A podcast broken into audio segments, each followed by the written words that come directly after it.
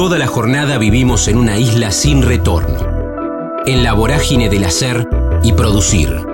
En el kilómetro cero del día tenemos más ganas de escuchar que de hablar. Ya fuimos patrios oyendo el himno. Ahora, animate a cruzar la frontera.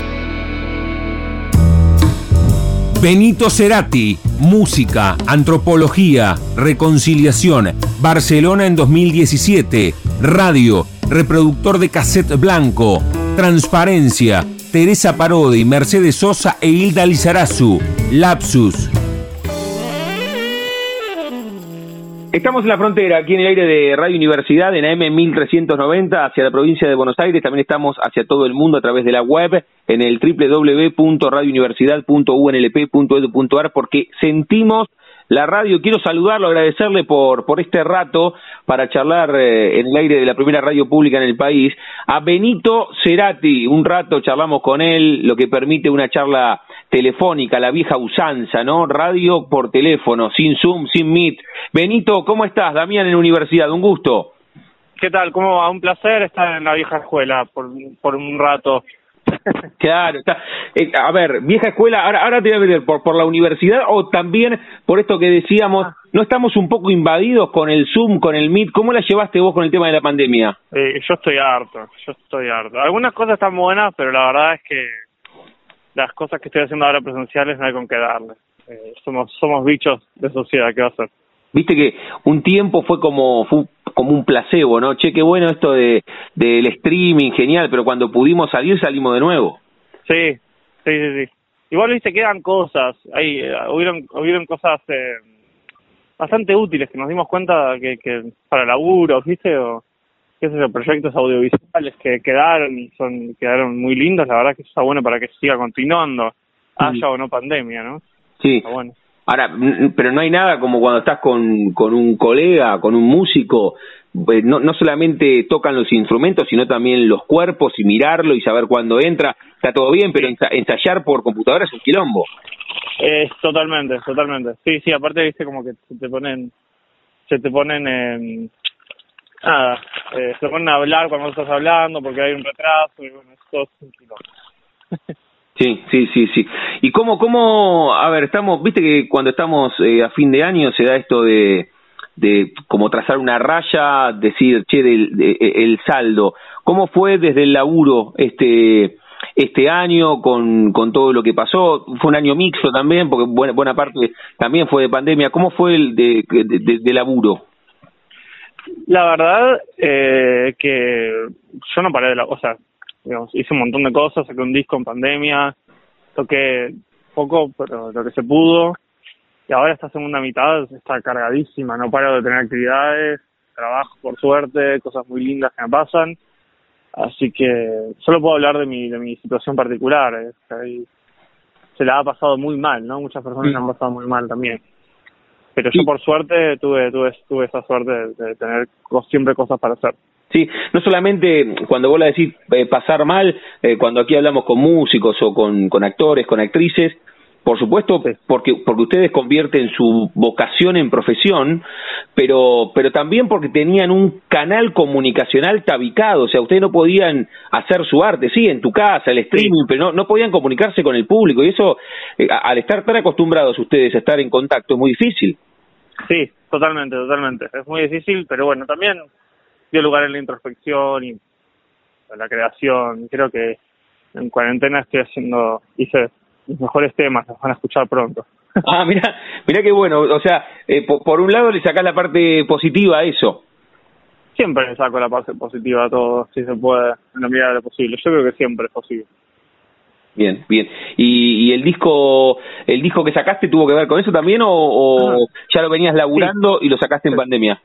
Se llama Lapsus y es un disco súper pandémico. Eh, escribí letras súper de, del encierro, ¿viste?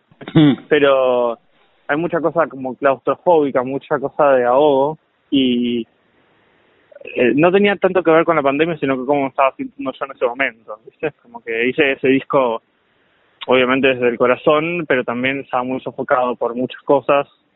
No estaba en un, en un buen momento. A la pandemia me hizo mejorar más que otra cosa. Pero este pero pero después se vino la pandemia y el disco encajaba perfecto con la sensación de todos, ¿viste? Como esa Mm. cosa de, no sé, el tema que es cuanto más soportás, ¿viste? Llevamos seis meses en pandemia y decís, wow. Este, hay otro tema que se llama Cerca que habla de la imposibilidad de poder ver a otro, ¿viste? Y, y de conectar con otro y nada, de todas esas cosas se, re- se resignificaron al toque porque era lo que nos estaba pasando a todos, ¿no? Sí. ¿Cuánto tiempo, Benito, con Benito Cerati estamos disfrutando esta charla aquí en el aire de universidad? ¿Cuánto tiempo lo, tenés en el almanaque desde tu última presentación, la pandemia y la primera presentación post pandemia? ¿Cuánto tiempo tardaste en subirte un escenario? A ver, eh, eh, a ver, habrá sido en marzo de este año fue la última vez que toqué con, con la banda, Mm. con un show mío.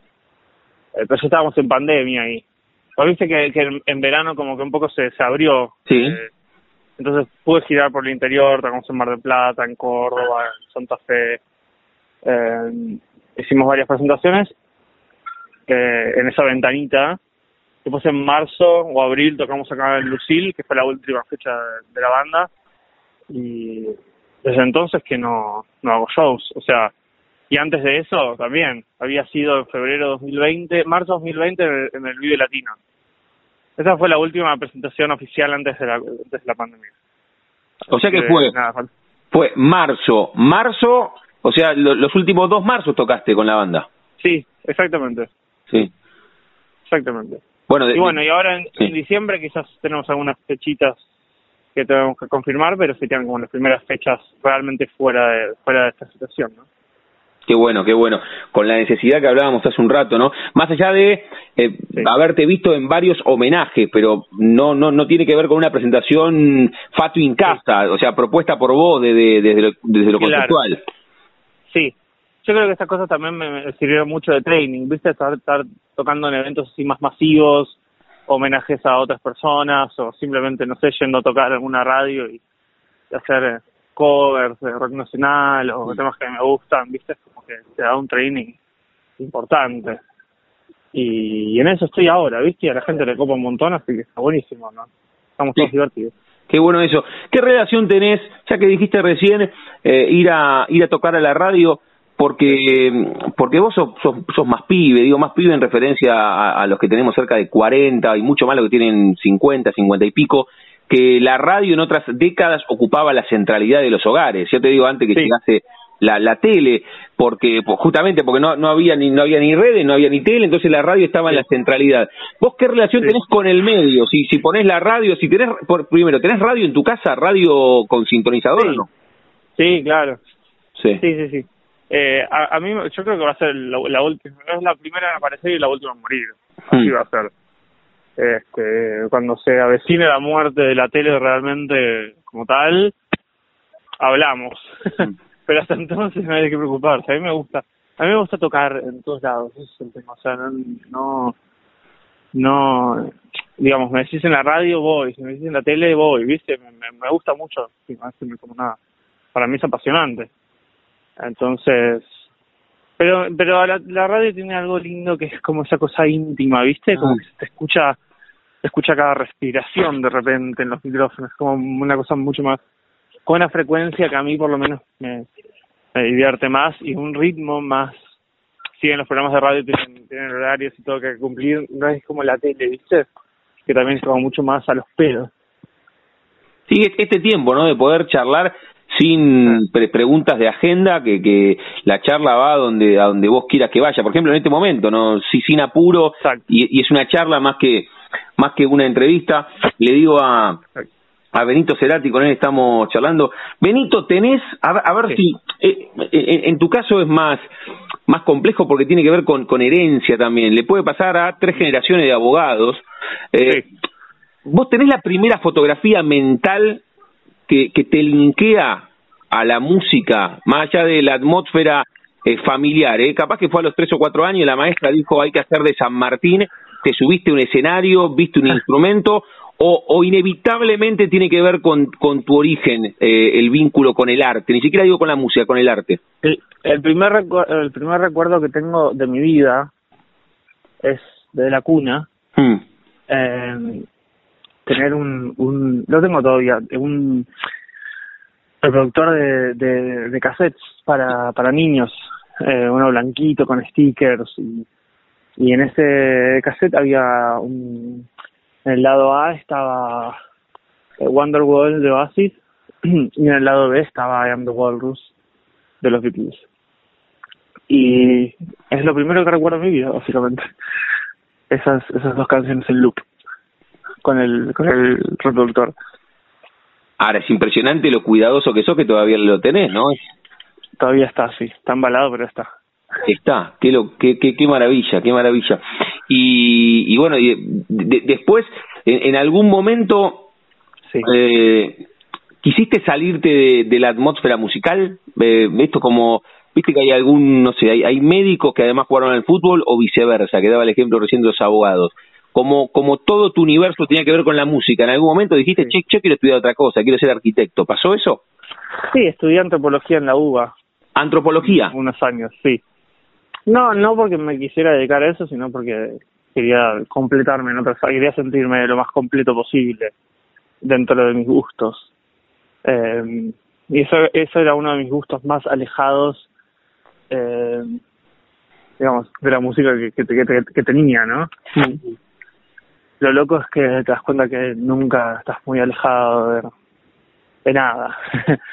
eh, de lo que sos vos, viste, todo se interconecta, digamos, todo lo que aprendí en, en la carrera lo aplico también en la música, increíblemente, aunque no parezca. Sí, te iba, te iba a preguntar qué, qué podías cruzar, no solamente de la carrera, sino que debe haber sido muy nutritivo y edificante caminar los pasillos de la universidad pública historificar la música es una de las cosas más increíbles que me pasó, digamos.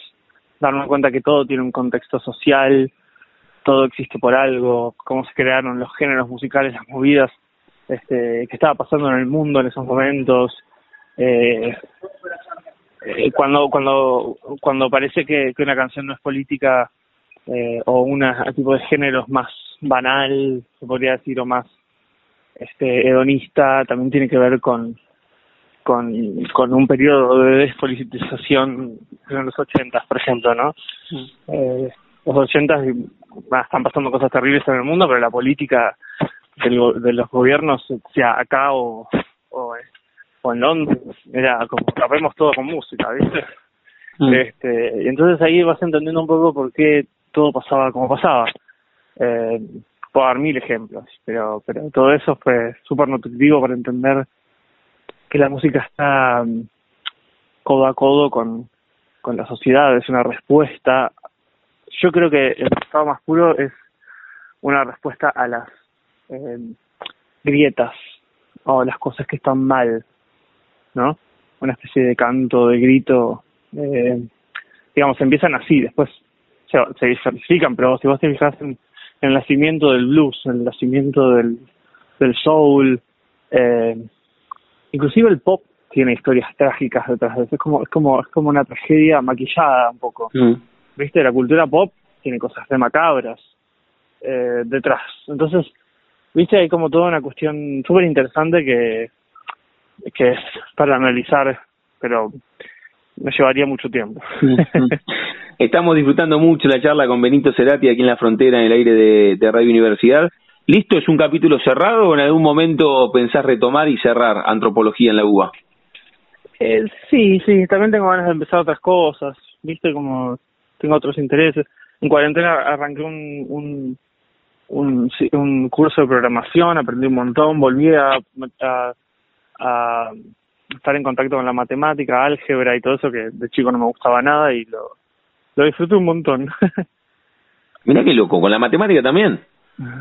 ¿Eh? Con la matemática sí. también, o sea, te sí, bueno, no, no soy bueno, pero, pero, viste, cuando es muy distinto la matemática cuando en el colegio te enseñan, qué sé yo, te dan como el número y el resultado y ese, ese es todo tu premio, viste. De repente cuando estás programando algo y haces saltar algo en, en, y lo ves gracias a la cuenta que hiciste, eso es, parece mucho mejor. Y con la música, ¿en qué momento te diste cuenta a mí me parece que está, que está buenísimo, me, me, quedo con tu respuesta. A mí me gusta tocar, dijiste recién, me llamen de la televisión, de la radio, en tu casa, con amigos, a mí me gusta tocar. O sea, en, en, encontrar cosas que en la vida te den placer, es todo ganancia eso. Ahora, lo, lo, lo deberías seguir haciendo, lo hicieses bien o lo hicieses mal. Ahora, ¿en qué momento vos te das cuenta que lo haces bien además y que, y que tenés talento para hacerlo? ¿Cómo, cómo? ¿En qué momento vos te das cuenta delante del espejo que tenés talento además para hacerlo, que te gusta hacerlo, pero además lo haces bien? ¿Hay un momento donde, donde sentís que, que eso pasó o fue más gradual? Eh, hace unos meses. nada, Eh, nada más que hace unos meses con, con- la cantidad de años. Sí. Me, me fue muy difícil también eh, eh, no no vapulear, o sea, no no darme con un caño. Mm. Eh, ¿Viste? Yo soy una persona muy transparente, entonces cuando yo estoy no me siento seguro, a mí se me cierra la garganta, no tengo no, no puedo dejar salir mi, ¿viste? todo mi caudal y etcétera. Este y nada, y este año, viste, tuve muchas experiencias este, lindas con gente que admiro mucho, este, diciéndome que, nada, lo- como demostrando admiración, viste, y, y nada, eso, eso me hizo muy bien, la verdad, eso me hizo, este, darme cuenta que empezar a verme a mí más no tan destructivamente, viste, yo también me hacía muchos comentarios, viste, por ahí eh, no sé, eh, me, me decían cosas feas, etcétera, y yo por ahí, viste, como en el fondo les daba bola porque por ahí yo me lo creía eso un poco, viste. No creía que fuese talentazo para nada, me sentía como una especie de, mm, viste, el síndrome del impostor, una cosa así. eh, y, y nada, y este año la verdad es que lo di vuelta y, digamos, fue mucho trabajo interno de años, pero este año hice el clic eh, y salí a hacer todas estas cosas que la gente le encantó, viste, unánimemente. Entonces, claramente me doy cuenta que es por ahí. Sí, claro. O sea que está bueno lo que marcas. La- las críticas te podían llegar a, a tocar porque en algún punto necesitabas vos pegar el salto y creer que lo que vos estabas haciendo era por, Sí, por sí, vos. eh, en un punto era lo que yo estaba creciendo en mí en, en ese momento, ¿no? Mm. Yo también sentía que no podía hacer nada, este, por más que fuese mi pasión. Pero, pero bueno, eso, eso tuvo su ciclo y ahora estoy en otro lugar completamente, por suerte. Que bueno, y, y eso eso pasó con con algún bueno, a ver, eh, lo, lo estás con- lo estás contando desde lo personal, tiene que ver con con lo visceral y, y con con lo que devuelve el espejo, pero también tuvo que ver con algún laburo profesional muy puntual donde empezaste a creer un poco más porque también crees más en tu propia obra. Eh, sí, la verdad es que eh, este año fui a un evento en el CCK que invitó Alejandro Terán. Hicieron toda una movida con, con traperos y bueno, eh, muchos eh, urbanos jóvenes, digamos, y yo, ¿no? Y, y yo fui como voy siempre a los lugares, que sentía que yo era el menos destacado ahí, que, hacía ahí, que por me invitaron. y, y, y bueno, canté mi tema y cuando vi hacia atrás, este, habían un par de, de, chicas del, nada, de, la orquesta que, que habían quedado llorando, ¿viste? De, de, después de la perso, eh, de- después de la canción. Y eso me pareció súper fuerte, o sea, me pareció, wow, ¿viste? Es como, mira hasta dónde llegas, porque hacer llorar a alguien con una canción no es nada fácil, que te lo estás tocando. Este, y eso, digamos, puede pasar una boludez, pero es lo que terminó de hacerme el clic, ¿viste? Como, como vos, vos eh, podés hacer esto. Y después canté con Teresa Parodi un tema de Mercedes Sosa, yo estaba súper nervioso porque ¿cómo voy a cantar un tema de Mercedes Sosa? Y, y nada, Teresa, cuando cantábamos, se deshizo en halagos conmigo y, y, y eso también me, me dio un power eh, súper para adelante. Después Ita Lizarazu, que fue también mi, como, fue como mi mamá por un mes, Mm. este por todo lo de Charlie, que sé yo también, viste, súper, eh, con, con Rosario Ortega, los tres hicimos un team así súper lindo. Y bueno, fui ganando confianza con todas estas experiencias, ¿no? Qué loco. Que además mu- muchos muchos de esos o muchas de, de esas personas que vos que vos admirás eh, te terminaron tirando centros, ¿no? Qué, qué importante, viste cuando dicen, qué, qué importante es la palabra, es, esa frase que, vamos rompiendo, que las palabras se las lleva del viento, es toda una gran mentira, nacimos con eso. A ver, todo, sí, obviamente, todo, no es la primera vez que me pasan este tipo de cosas, pero creo que les estoy, las estoy registrando porque les estoy dando bola, ¿viste? Porque creo que ahora empiezo a creer eso también. Claro, te, a ver, lo, registro. Claro, podía, podía venir Charlie y decirte, Benito, buenísimo lo que hiciste y vos no lo registrabas porque vos no lo creías. Claro, exactamente. me estaba más ocupado creyéndole a alguien que había dicho que, horrible todo, ¿no? Mm. Eh, y bueno, uno un poco retroalimenta lo que, lo que está qué gran momento ese de la de la reconciliación con uno mismo, es espectacular. No, es hermoso. Es hermoso. Sí, sí, brillante. Estamos hablando con, con Benito Cerati aquí en la frontera. Me queda me queda una más eh, para hacerle agradecerle mucho por por este tiempo. Benito, eh, ¿dónde te dónde te le, das bola a la que decíamos recién? ¿Le das bola a las redes? ¿Dónde dónde encontramos tu tu laburo? ¿Te metes ahí las nuevas plataformas? Eh, sí, eh, bueno, me manda Zero Kill. Estamos en todos lados, estamos en YouTube, en Spotify, en bueno, en todas las plataformas digitales estamos, según tengo entendido. eh, Facebook, Twitter, Instagram, estamos en todos lados. Bien, bien. Y, y que hablabas de, de diciembre, todavía no tenés cerrado alguna alguna fecha, pero la idea es antes de fin de año presentarte. Exactamente, sí. Ahí por, por las redes y eso vamos a ir avisando. Muy bien. Benito, cerramos cada una de las charlas eh, jugando con el nombre de nuestro envío. A, a todos y a todas les pregunto si tienen un momento frontera en sus vidas, que no se refiere a un lugar geográfico, sino un momento rupturista, bisagra en, en, tu vida, que puede ser profesional o puede ser personal. Esto que vos contabas en la cuna, tu primer recuerdo, ese reproductor de cassette, o ahora hace unos meses que te reconciliaste con tu laburo, o algún viaje, o algún, bueno, un momento, el más importante de tu vida. Eh, bueno, vamos a contar lo que no conté todavía. En 2017 me fui a, a, Europa mm. eh, y, y me cambió la vida. Fui a Barcelona, Barcelona más que nada. Eh, y viste, fue como la primera vez que fui a un lugar que donde no me conocía absolutamente nadie y tuve que valerme por mí mismo. Y, y sirvió mucho para descubrirme, digamos, cómo me, cómo me manejo en una situación donde no, no tengo a nadie y, y cómo, cómo me conoce gente que no sabe quién soy, viste, como que esas cosas que, que, que me ayudaron un montón y creo que volví y era otro. Así que fue un momento súper. Qué bueno eso porque claro, vos, vos toda tu vida, eh, ¿qué, qué, ¿qué te pasó? ¿Fuiste más Cerati que Benito y en Barcelona fuiste más Benito que Cerati? Eh, igual, no sé si lo hablaba tanto de eso, pero viste, qué sé yo, yo tenía mi grupo de amigos, o sea, viste, como que, nada, nos faltaba un lugar quizás que vaya y tipo. Viste, no, no, no pueden pedir ayuda. claro, claro, claro.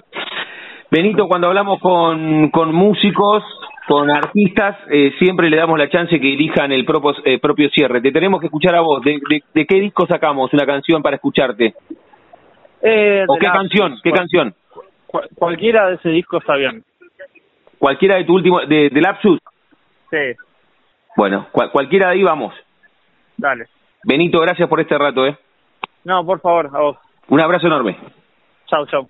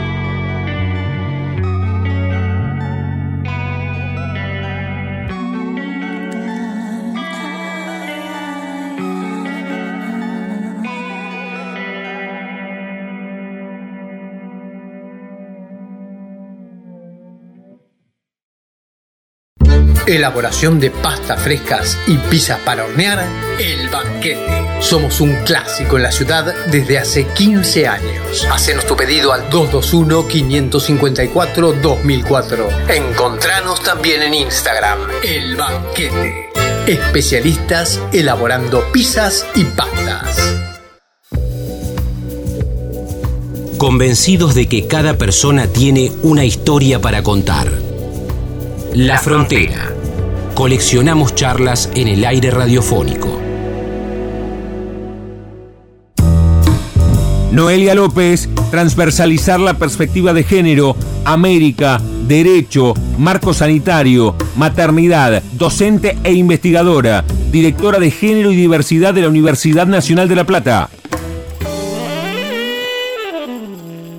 Estamos en la frontera, aquí en el aire de Radio Universidad, en AM 1390, hacia la provincia de Buenos Aires. También estamos hacia todo el mundo a través de la web, en el www.radiouniversidad.unlp.edu.ar, porque sentimos la radio, como venimos haciendo hace bastante, hablamos con autores, con autoras y también nos genera doble placer cuando hablamos con personas que editan a través de la editorial de nuestra casa de altos estudios, que es EDULP, Quiero saludarla a Noelia López, que es una de las compiladoras y, de las personas responsables de transversalidad la perspectiva de género y vamos a ver de qué se trata esta nueva publicación de EDULP que tiene un catálogo impresionante y que, reitero, nos pone realmente muy felices que en la radio de la universidad hablemos de ediciones que se dan a través de la editorial de nuestra Casa de Altos Estudios. Noelia, ¿cómo estás, Damián, en la universidad? Un gusto. Hola Damián, un gusto también desde aquí. Bueno, eh, bueno sí, la verdad que eh, me, sumo a, tus palabras en relación a, la editorial de, nuestra universidad, porque sin el apoyo de DUL, eh, estas propuestas no podrían materializar. Bueno, ¿sabes qué? Antes, antes de hablar puntualmente de transversalidad, de transversalizar la, la perspectiva de género de, esta publicación, quiero que charlemos. Este, está bueno como, como autoras o autores también nos cuentan cómo es el proceso creativo de compilación, eh, cómo, cómo fue el proceso, cuánto tiempo, cómo, cómo fue el trabajo con, con las otras dos compiladoras, que me parece que es mostrar como la cocina de una publicación, que está bueno. Sí, bueno, eh, te cuento. Yo eh, participo de, este proceso junto con Verónica Cruz y Candela Luquet. Verónica Cruz, que es nuestra prosecretaria de Derechos Humanos de la universidad, eh, Candela Luquet, que es comunicadora, docente, integrante del equipo también de la prosecretaría, y en mi caso, eh, bueno, yo también soy docente, investigadora de la universidad y em, específicamente eh, me vinculo a este proyecto a partir de mi función como directora de género y diversidad de la, de, la UNLP. Em, esta propuesta que, que, compilamos con, y coordinamos con las compañeras nuclea eh, un conjunto de producciones eh, que forman parte de, una, de un proceso de trabajo más amplio que me gustaría mencionar brevemente, Sí, sí, sí, no, nombralo con, con, con, todo el tiempo que necesites, ¿eh? Dale, que tiene que ver con eh, una mm, eh, apuesta política o institucional muy importante de nuestra universidad eh, que se vincula a transversalizar la perspectiva de género ¿sí? en las distintas áreas y propuestas docentes de la universidad. Específicamente, eh, nosotros venimos trabajando ya fuertemente desde el año 2018 a partir de, una demanda que motorizan eh, el movimiento estudiantil eh, y que es acompañada ¿no? por, por docentes y por la gestión también, que tiene que ver con poder desarrollar o interpelar las, las políticas de ingreso en nuestra universidad en clave de una perspectiva de derechos humanos, de género y diversidad. Esto para nosotras, eh, bueno, es una apuesta eh, fundamental porque, como bueno, sabemos eh, las, las violencias de, de, género en sus distintos tipos y modalidades se apoyan, sí, sobre desigualdades, sí, por motivos o argumentos, digamos, sexogenéricos, que atraviesan, que no es que están ausentes, sino que justamente se reproducen en, los distintos ámbitos de la universidad pública y entendemos que es fundamental desde el ingreso eh, poder eh, trabajar con, con los estudiantes eh, en problematizar ¿sí? Eh, estas desigualdades y también en que ellos puedan estar conociendo y pudiendo realmente construir accesibilidad a los distintos recursos que tiene la universidad para hacer frente a estas inequidades y, violencias. Entonces, un poquito, bueno, eh, sin, sin ánimos de, extenderme, ese proceso eh, que, que, implica distintas acciones como el desarrollo de talleres en los ingresos, el desarrollo de instancias de intercambio y de, talleres también entre los equipos docentes que tienen responsabilidades en relación a, pensar los procesos de ingreso. Em, y em, sobre todo un trabajo que hicimos en el año 2020, eh, en el segundo semestre, pandemia mediante, eh, que eh, consistió en un eh, seminario de posgrado que nucleó distintos referentes disciplinares de, nuestras las distintas unidades académicas, que bueno, fue coordinado por nosotras, desde nuestra inscripción, diríamos, en la gestión, digamos, con, constituyen de alguna manera el, el material, ¿sí?, que sistematizamos eh, en esta publicación. Eh, vos mencionabas, bueno, un poco la cocina. La mm. verdad que, bueno, es eh, fue súper interesante el trabajo y, como yo te decía, no hubiese sido posible sin la, la articulación y el apoyo de, de DULP, de, bueno, en nuestro caso trabajamos con, con Marcos en, en, todo lo que tiene que ver con la edición, ¿no? Porque muchas veces uno eh, se enfoca más en eh, bueno el contenido lo que quiere pero también hay que hay un montón de, dimensiones que uno va descubriendo y va aprendiendo también no en, en el armado de, la publicación que tienen que ver con cómo comunicamos eh, no eh, las formas también en pensar desde el diseño y la selección de las imágenes. Bueno una serie de de cuestiones que eh, por ahí eh, en el inicio no las no las teníamos tan presentes pero que son fundamentales no y que insisto eh, no podríamos haberlo logrado sin, esta articulación y este acompañamiento no no es simplemente mandar un, manuscrito sino todo ese trabajo de ida y vuelta y de intercambio tanto en nuestro caso en nuestro rol de coordinadoras con los autores como en el trabajo después con el equipo el equipo técnico de EDUC. Estamos charlando aquí en la frontera, en el aire de universidad, con, lo, con Noelia López, es una de las coordinadoras, junto a Verónica Cruz y a Candela Luquet, de transversalizar la perspectiva de género, esta nueva publicación de, de EDULP. ¿Y qué pasó con, bueno, ahí nos contabas un poco el proceso. A mí me parece que siempre también es, es, es importante eh, cuando estamos hablando de publicaciones y, de libros como objeto, aunque eh, el, libro se, se, publique físicamente o no, eh, me parece que la obra consumada también es, es un impacto para los que trabajaron mucho. ¿Qué les pasó a ustedes con todo este proceso nutritivo, edificante, pero muy laborioso, cuando la obra estuvo consumada? ¿Qué te pasó? ¿Cuánto, pasó de desde el primer embrión que, que surgió en la cabeza de alguna de ustedes hasta que se cristalizó y qué pasó con la obra consumada.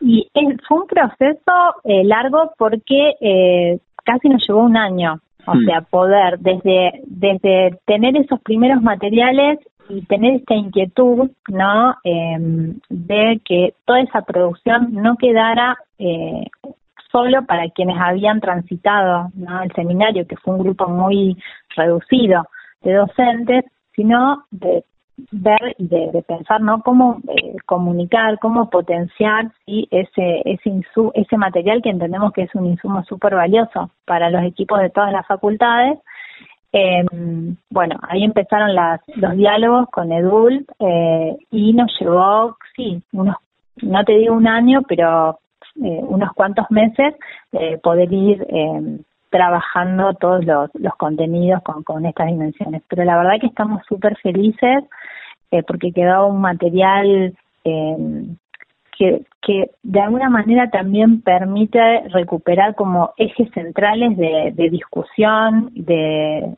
de desafíos que, que vamos identificando ¿no? a partir de nuestro trabajo con los equipos de las distintas facultades y esto que te mencionaba al principio también, ¿no? Como es eh, de alguna manera no cristalizar, podríamos decir, en, en, una producción también eh, un, eh, eh, un proceso eh, que, que, tiene una historia, ¿no? Y que de alguna manera el, la producción da cuenta, ¿no? De, de esas discusiones y da cuenta de ese proceso, ¿no? Sí. Sí, sí, sí. Recién te, te, decía, ¿el libro fue editado de manera virtual y físico o solamente virtual o solamente físico?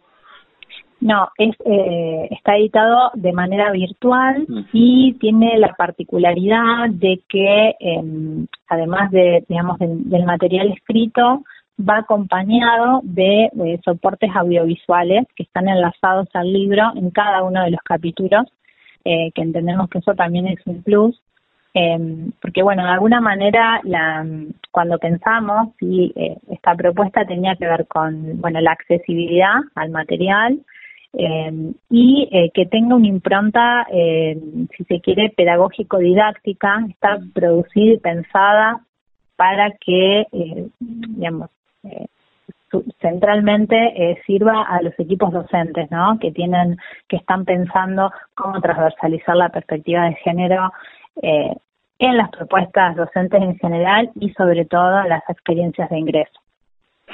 Con Noelia López estamos charlando aquí en la frontera en el aire de, de, Radio Universidad. El disparador es esta nueva publicación de EDULP, transversalizar la perspectiva de género, aportes desde una experiencia colectiva en el ingreso universitario. ¿Cómo fue eh, ese mm, proceso multidimensional que vos contabas con la portada, con de, desde cuándo el libro está publicado, Noelia, y cómo fue esa emoción de todo ese trabajo consumado ya tenerlo definitivo. Esto con los libros debe pasar lo mismo que cuentan los músicos con, con los discos. Uno también los abandona porque si no los podría llegar a corregir eternamente hasta que en un momento dice, bueno, che, hasta acá. Eh, ¿cómo, cómo, ¿Cómo fue ese momento? ¿Te llegó primero a vos, a otra de las coordinadoras? ¿Lo, lo, lo vieron las tres juntas? ¿Cómo fue eso? Sí, bueno, eh, no, el libro eh, nos enteramos que ya estaba eh, disponible la semana pasada. No, no quiero mentirte si, bueno, jueves o viernes, pero fue ahí, le llegó la noticia a Candela, que era quien estaba también, eh, digamos, a cargo de, más de, de, de, la, de las cuestiones operativas y de vínculo directo con el equipo de DUL, con Marcos. Eh, previo a eso, eh, bueno, hubo todo un proceso de, mm, eh, de intercambio con cada uno de los autores y autoras que participaron, ¿no? Porque, bueno, eh, muchos de estos contenidos en principio tenían un formato de clase, ¿no? Porque fueron en el marco de un, de un seminario de posgrado y hubo que hacer todo un, una adecuación, ¿no? Eh, a este nuevo formato. Eh, y después, bueno, todo un proceso también de selección de imágenes que eh, que para nosotras fue muy importante porque tenía que ver con eh, justamente poder historizar a partir de esas imágenes también las experiencias de los talleres de ingreso, ¿no? Que, están como en el origen de, del seminario y de este libro, los materiales que compila el libro.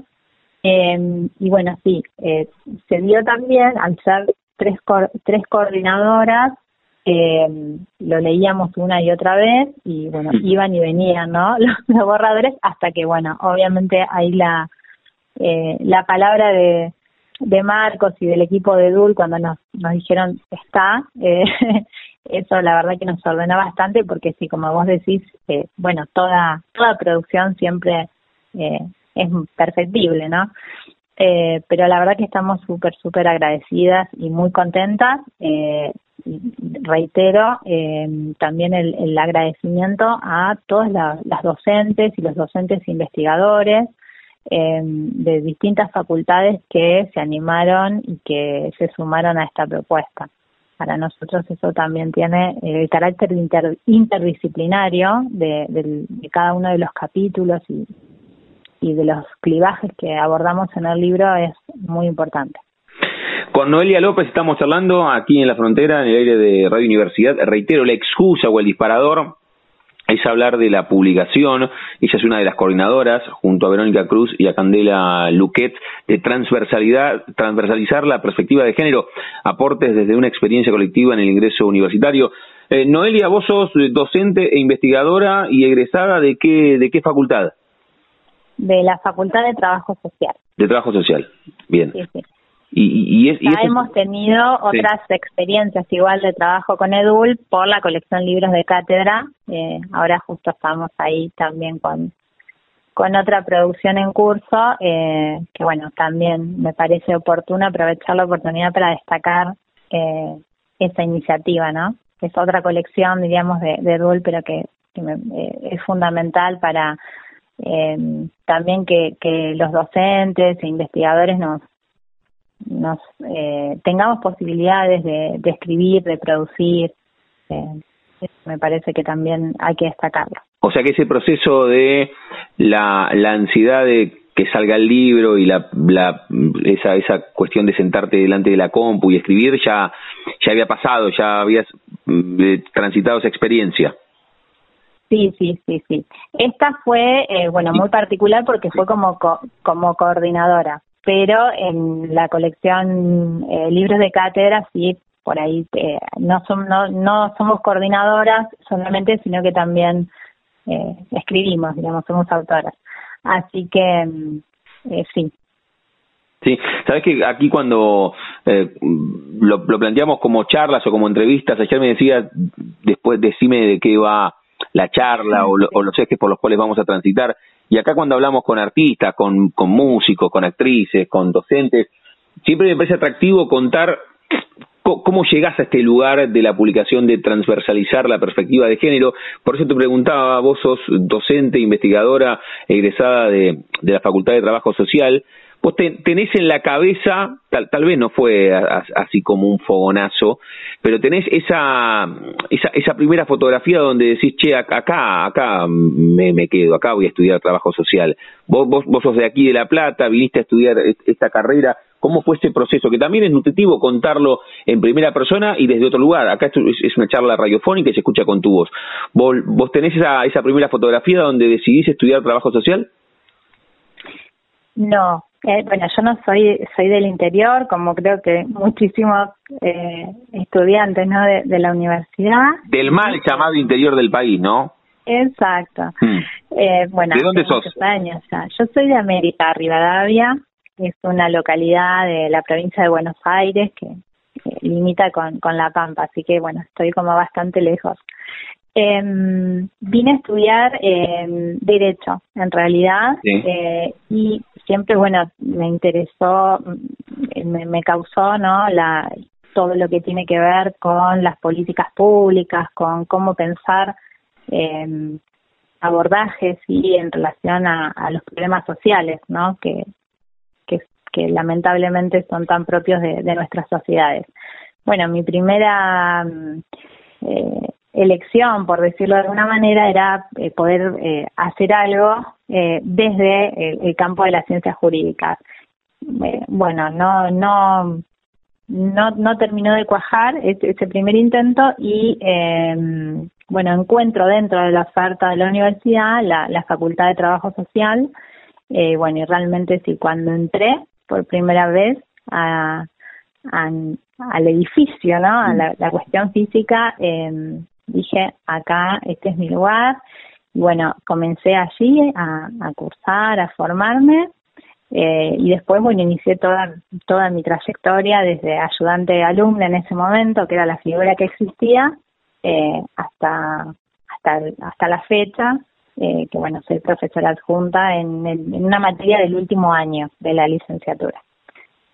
Mira qué bien, mira qué bien. Y, y, y ese, esa mirada social, ¿la traías de América o se vio notablemente amplificada aquí en la ciudad de La Plata y con el ingreso a la universidad pública? de alguna manera creo que uno siempre, o sea, traía cuestiones en función de nada, de la de la historia personal, familiar, ¿no? Y de, de esas primeras sensibilidades que se van construyendo eh, mucho de, bueno, de los entornos, ¿no? De, cada uno. Pero sí la universidad me, me ofreció eh, otras claves ¿no? De, de interpelación y, y, para pensar ¿no? Los, los, abordajes o esas cuestiones que en principio podríamos decir a mí me sensibilizaban, pero eh, por ahí desde otras coordenadas, ¿no? La, la universidad pública, en mi caso, eh, me, me ofreció y me brindó eh, una serie de herramientas eh, de, formación, no solo eh, metodológicas, teóricas, sino fundamentalmente ético-políticas, ¿no? Para, eh, para hacer y para pensar eh, e, e, esos problemas, esas, esos mecanismos de, que hacen a, la, a las desigualdades y a los problemas sociales, ¿no? Sí, sí, sí. Sí, también una intervención social mucho más directa que desde el campo jurídico, evidentemente, ¿no? Más allá de la cuestión personal, me parece que, que estás en un lugar más cercano para resolver algunas situaciones.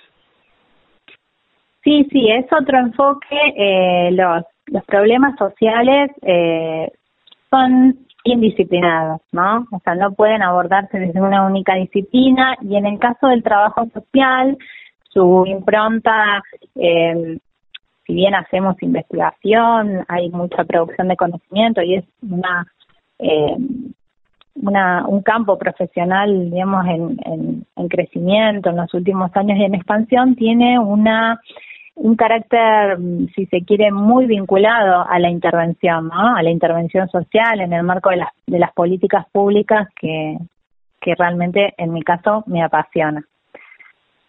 Y hoy, ¿cómo, cómo, cómo te sentís en ese lugar también, ¿no? De, de, gestión, además de, de docente, investigadora, con todo este bagaje y este recorrido que vos decís, ¿no? Más allá de que pasó hace mucho tiempo, viniste de América, viniste a estudiar otra carrera y hoy estás en un lugar donde, más allá de, de la publicación, me parece que es un lugar muy, muy atractivo, pero también de, de, de mucho goce por lo que, lo que puede cambiar socialmente.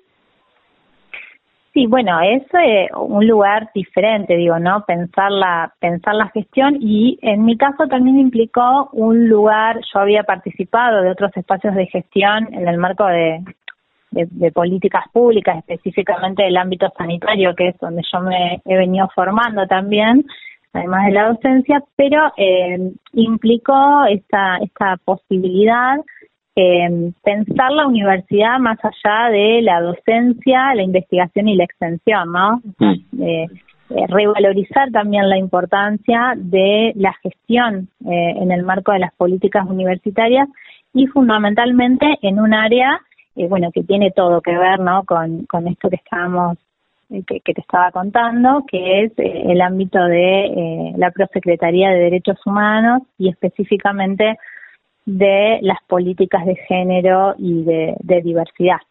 Eh, así que bueno, esto es un aprendizaje también continuo, pero es eh, súper desafiante, eh, sobre todo por el papel estratégico que tiene mm. la universidad, ¿no?